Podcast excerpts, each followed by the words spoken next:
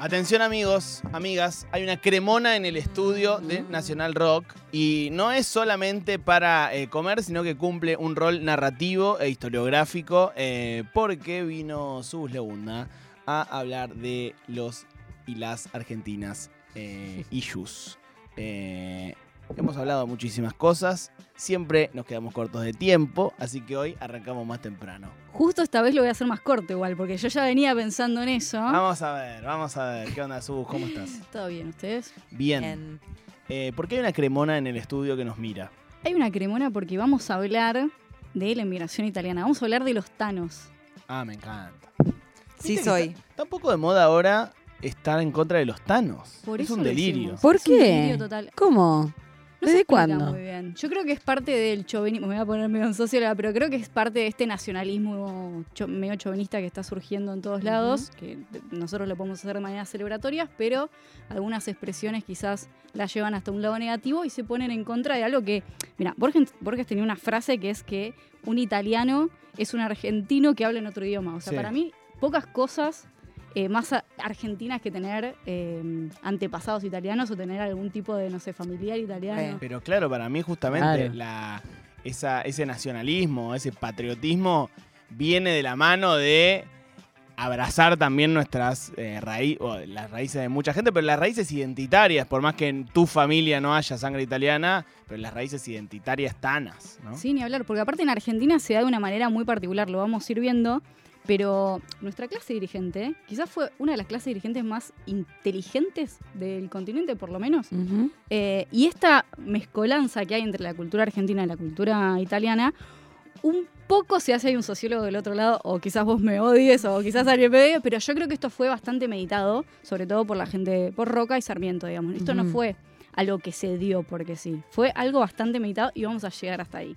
Digo, la eh, te pregunto, o sea, ¿podrían haber agarrado la, eh, no sé, empatarnos más con los españoles, por ejemplo? Y es que era imposible empatarnos con los epa- Ellos hubiesen deseado empatarnos, no sé, con, Con los ingleses. con los ingleses, Claro. con los polacos incluso, con algo más ario. Pero bueno, evidentemente Argentina tuvo una inmigración de 4 millones de italianos. Si quieren empezamos por el principio porque Argentina en realidad Vamos, tiene vamos. eh, una tradición de migración muy grande. Eh, si bien cuando hablamos de migración en Argentina hablamos siempre de 1880, 1914, es como lo que más nos explican y lo que nosotros vamos a tomar acá, la verdad que Argentina tuvo migración en realidad desde eh, fines del 1500, sobre todo italiana. Eh, Manuel Belgrano era hijo de italianos, eh, Alberti, Castelli, había muchos de nuestros próceres que Ujú. tuvieron antepasados italianos. De hecho, Belgrano, el día 3 de junio, que es el cumpleaños de Belgrano, se festeja en Argentina el Día de la Italianidad. Y en el pueblo de Belgrano, que es un pueblo muy cercano a la ciudad de Génova, eh, también se festeja el Día de la Italianidad en Argentina. O sea, los italianos son particularmente mm, agradecidos de todo lo que los ha recibido. Y si quiere, la señorita directora Saylor nos va a poder mostrar la imagen de cómo festejan en el pueblo. Esto del año pasado, ¿eh? todos los 3 de junio en el pueblo de Belgrano Wow. festejan de esta manera, ponen una bandera enorme argentina en la calle y Hmm. la gente en los balcones también saca banderas argentinas. Esto es el pueblo de Belgrano en Italia. Pueblo de Belgrano. Bien. Wow. Ay, me quiero ir a Italia todo el tiempo. Y bueno, vamos. Sí, vamos. ¿Vos sos Tana? Sí. Yo soy Copelo. copelo, tanísima, de madre y de, o sea, como abuelo materno y abuela paterna. ¿Leunda de qué origen Leunda es? es vasco, pero Ah. bueno, pasa mucho que la gente tiene descendencia o tana o, eh, sí, puede ser vasca o mayoritariamente española, pero si yo soy tana, en realidad fui a hacer la ciudadanía hace poco y cuando fui a hacer la ciudadanía, de hecho, fui a un pueblo que se llama Potenza Pichena, del otro lado, del lado del Adriático, que había tenido bastante inmigración también, y en el medio del pueblo nosotros no sabíamos nada, ¿eh? nos recibieron como reina, fui con mi mejor amiga, y en, el, en la plaza del pueblo hay una réplica de la pirámide de Mayo en honor a todos los, que nos han- a los tanos que fueron recibidos en Argentina. Wow. Creo que dice algo así como en honor a... Ay, no me, no me lo, voy a, no me lo voy a acordar, pero está la fotito en, en las que te mandé. Pero la verdad que los tanos son lo más grande que hay. A nosotros nos Mirate. reciben siempre como, como reyes. Bueno, Nápoles hace poco acaba de ganar un, torneo y nosotros, nada, todo el mundo lo vivió, más allá de la tradición que tiene con el Diego, como, como propia, digamos. Sí, y de hecho dicen que yo nunca fui, pero que vas a, a, a Nápoles y, y- y s- que es cuando se enteran que sos argentino, cambia la situación. O sea, te invitan a comer, te invitan a pasear, ta, ta, ta, argentino. ta. Yendo. En muchos pueblos. Es así. Pero bueno, vamos a meternos en el momento más grande, porque si no, sí me voy a pasar y Lali me va a decir. ¿otra vez te pasaste? Pero bueno, la mayor inmigración argentina se dio desde 1880 a 18... Ay, perdón. A 1914 está peleando de afuera. Eh, y Argentina va a ser el segundo país que mayor, eh, mayor cantidad de italianos recibe, en realidad mayor cantidad de inmigrantes recibe. El primero va a ser Estados Unidos, pero escuchen esto, y era un poco lo que les decía antes de esto de la, de la vinculación con nuestra, con nuestra propia nacionalidad. Eh, la Argentina fue el primer país del mundo eh, donde los inmigrantes se quedaron a vivir. En el resto de los países, por lo general, era un momento en el que el mundo se movía muchísimo, la gente migraba de un lado para el otro, pero por ejemplo, en Estados Unidos se volvían siempre de nuevo a su país. En Argentina no. En Argentina decidieron quedarse muchas Echan raíces. y echar raíces. Ni hablar. Tanto es así que para el censo de 1895, estamos hablando 15 años después, más o menos, de que empieza a haber una inmigración masiva, como dicen los historiadores, hacen un censo y el 49% de las personas que vivían en Argentina tenían origen italiano. Es un En, montón. eh, Terrible. ¿qué año? 1895. El segundo censo. el segundo censo que se hace en Argentina. Es muchísimo. La mitad del país eh, era italiana, tenía orígenes italianos. Decíamos que lo distinto que tuvo en relación al resto de los países es que se fundieron con la cultura nacional. De hecho, hay una frase de Mussolini que está buenísima, en un discurso de Mussolini, que él estaba muy preocupado porque el único país al que viajaban muchos italianos y no volvían o tenían, arraigaban y se quedaban como para a vivir para siempre y perdían su identidad nacional, era la Argentina. O sea, Mussolini estaba preocupado porque italiano que iba a la Argentina, estamos hablando igual de un proceso posterior, pero eh, italiano que se transformaba en, en argentino. De hecho, a día de hoy, la, la comunidad más grande de, de toda Latinoamérica, creo, y no sé si América, es la italo-argentina. Mirá. Mirá. De ¿Y la- hecho- la frase, perdón, cómo es? ¿Cómo? ¿La frase cómo es? La frase de Mussolini, no me la voy a acordar textual, Ah, más Pero- o menos. pero él estaba muy preocupado, en un discurso lo dice, eh, por el hecho de que los italianos cuando viajaban a Argentina perdían su identidad como italianos, se transformaban en otra cosa, se transformaban en italo-argentinos o argentinos, lo re, que, re carajo sea, pero bueno, se transformaban en otra cosa, se incorporaban a nuestra cultura. De hecho, si vieron Soprano, seguramente Sí. vieron, es muy común que en otros países hubiesen guetos de italianos. ¿Sí? En Argentina esto no pasa, pero esto estuvo a punto de pasar. Ustedes saben que eh, los italianos venían por lo general y se asentaban en la boca. Van a decir también que se instalaban en algunos otros lugares de Buenos Aires y Santa Fe, pero La Boca, la verdad que fue un epicentro de la inmigración italiana. De hecho, La Boca, también hay muchos mitos sobre esto, pero se dice que La Boca se llama La Boca por La Bocadace, que es un pueblo de Génova, que era de donde venían mayoritariamente eh, los inmigrantes. Bueno, hay un proceso en este momento en el cual los italianos empiezan a copar la boca, de verdad ya era como una ciudad O 100% barrio italiano, claro. Exacto. Bueno, de hecho la palabra Ceneice es, eh, se, le, se le atribuye a las personas que son oriundas de Génova. Ujú. Eh, y en 1882, estamos hablando muy reciente, ¿no? El proceso de inmigratorio que inicia en 1880, así empieza a ser masivo. Hay en eh, el barrio de La Boca un conflicto obrero muy grande. Estamos hablando del gobierno de Roca.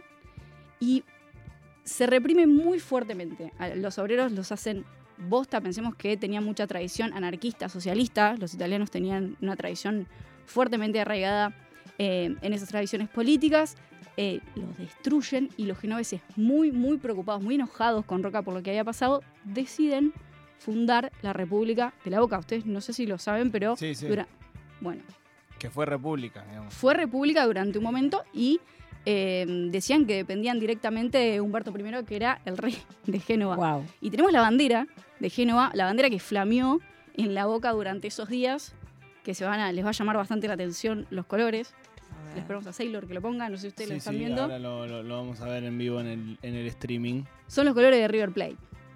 Los colores de River Plate son los colores que Spoiler flamearon alert, durante- son los colores de River Plate. Bueno, Qué horror. ustedes ya lo están viendo, son los colores de River Plate, son los colores de Génova y son los que flamearon durante este momento eh, dur- después de la represión de Roca. Roca evidentemente ve esto y se da cuenta de que era un error rotundo dejar que, que los italianos hagan lo que quieran en esa, en esa república. De hecho, en este momento también se estaban dando eh, manifestaciones en San Marino y demás. Había una posibilidad de que la Boca, en última instancia, sea una colonia verdaderamente italiana.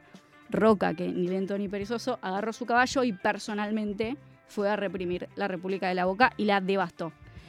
Pensemos que los genoveses en ese momento tenían escuelas propias donde aprendían italiano, Wow. tenían hospitales propios y obviamente tenían su... Bueno, tuvieron el primer cuerpo de bomberos, casi que era un estado paralelo.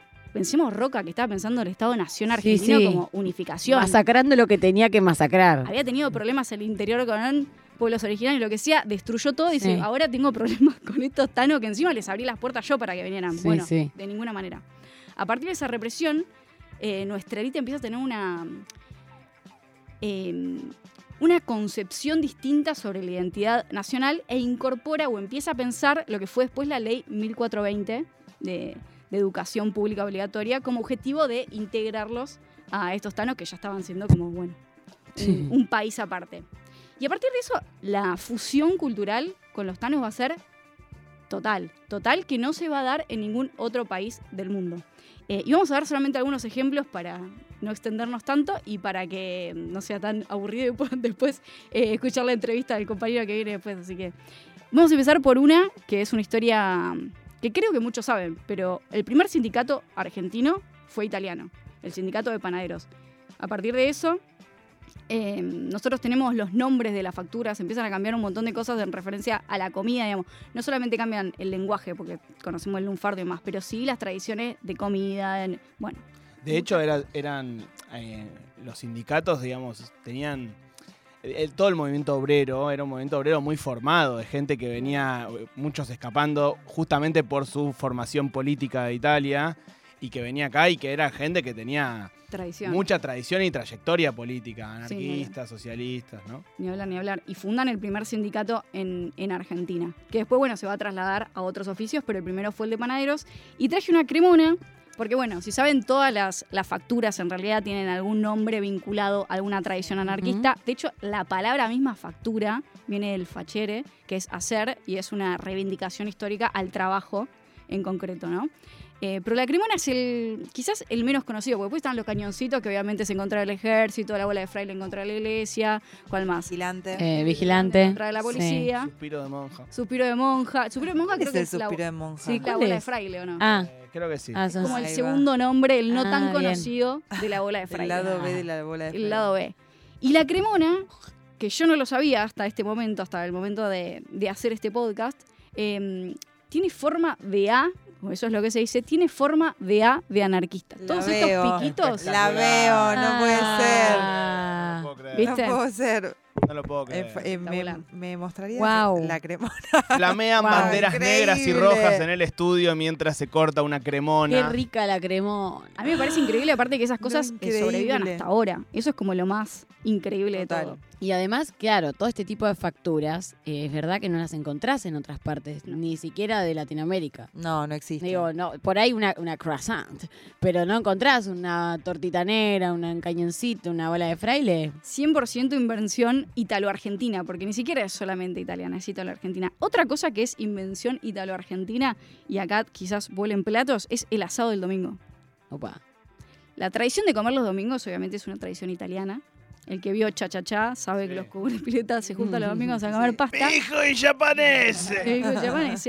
Pero lo que ha cambiado verdaderamente y lo que han estudiado muy bien los antropólogos que, que estudian inmigración italiana eh, es la tradición de qué comer los domingos. Porque claro, los tanos cuando llegaron acá y estaban totalmente acostumbrados a comer trigo, a comer harina, a comer pasta, básicamente descubrieron que la carne era mucho más barata que la pasta. Claro. Entonces empezaron a incorporar carne dentro de su tradición de asado los domingos. Pero además, Sus, eh, para el porteño, no sé si no es más común comer pasta el domingo, incluso para el de la ciudad de Buenos Aires, ¿no? Que capaz no tiene Sí. una parrilla. Mm. Digo, la pasta del domingo es igual de fuerte tra- en tradición que el asado, ¿o no? Sí, puede ser. Yo siempre comí asado, pero es verdad que... pero no había patio. Con urbano. Había pa- había una parrilla. Sí, había La patio. parrilla es... El- la pasta, o sea. No, en la casa de mis viejos era asado domingo. Si no había plata, eran unos choris, si había, eran unos bifes de chorizo. Pero el domingo se comía asado, no había chance que no.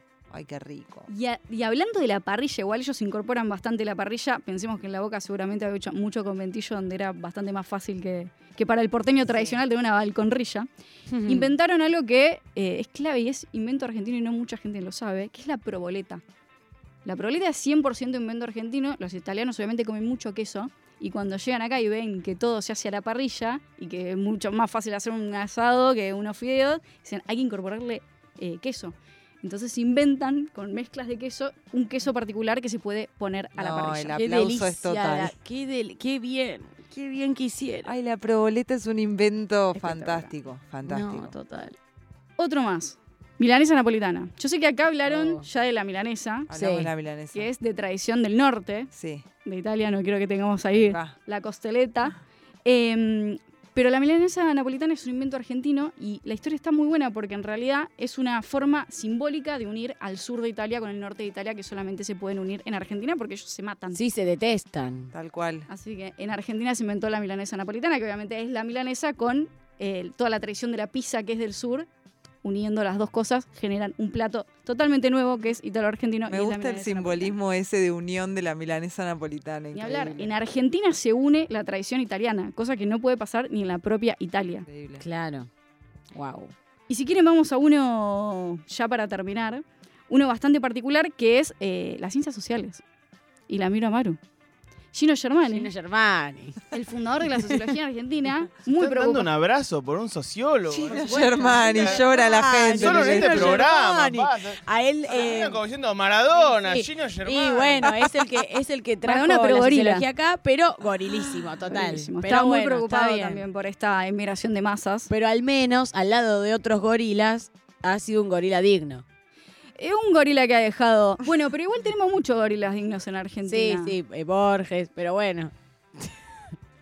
Bien. Y no solo él, porque en realidad toda la tradición de las ciencias sociales en Argentina eh, vienen de Italia, del, sí, son italianas, porque en realidad el padre del humanismo, eh, que estamos hablando, hablando del señor ingeniero, se llamaba en realidad Giuseppe Ingeniero, nos- Ingenieri, nosotros lo conocemos como José Ingenieros, en realidad era Tano, y es el padre fundador de las ciencias sociales humanas, antes de, de Gino Germani, en Argentina. Otra cosa muy tana es nuestro acento rioplatense, ¿no? O sea, Hablar el lunfardo, todas las Claro. El lunfardo. lunfardo ni hablar, pero digo, nuestro canto, nuestra forma de hablar, muchas veces en, si viajás a, a otro país, eh, es confundido con, con el, el- el acento italiano más que con el de otros países de Latinoamérica, digamos. Sí, Creo que el- en el río Platense, sobre todo. Después en el norte de la Argentina se, hay otras, otras tonadas, pero lo que se habla en el AMBA, eh, bueno, en la provincia, en el sur también eh, es bastante parecido.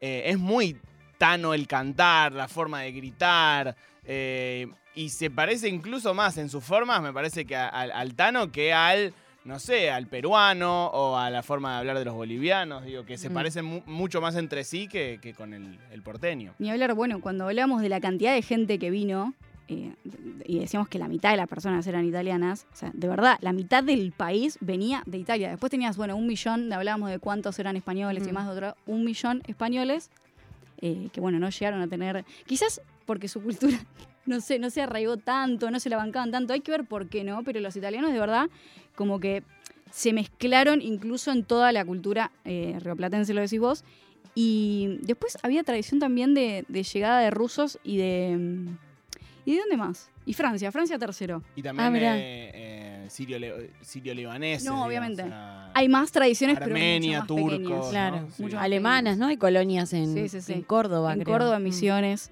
No, pero creo que ar- creo que de, de las corrientes, o sea, de, de, mm, nuestros, eh, ¿cómo decirlo? Antepasados. Antepasados, hay más italianos, que, eh, eh, primero Italia, luego España, Sí. y luego vienen, me parece, los sirio-libaneses. Eh, voy a contradecirte, pero quizás Internet tenga otra, otra información. Para mí los terceros son los franceses y los Mm. cuartos son los rusos y puede que después haya toda una corriente sirio-libanesa y alemanes. pelea a A muerte, muerte total. que vamos a eh, dirimir recién en- dentro de 15 días, porque en 15 días vamos a Hay venir 15 ambos con días el- para traer data, claro. Perdón, tengo un, un pequeño comentario acá que dice Matías Brandan, un gorila creador de las ciencias sociales, el mundo es un loco. Eh, una, una pequeña cosa a ver si coincidís. Lo primero que a mí se me dijo cuando yo entré- pisé la UNSAM fue la sociología es una ciencia del orden. Sí, es una ciencia Y comple- fundamentalmente es- gorila. Sí, esa es una ciencia gorila. Para que no nos digan hippies, ¿viste? Bueno, dos científicas gorilas en el estudio, amigos. Eh, gracias, Sus. A ustedes. Hemos hablado de nosotros, hemos hablado de la inmigración italiana aquí en los Argentina Issues, en Ayúdame Loco.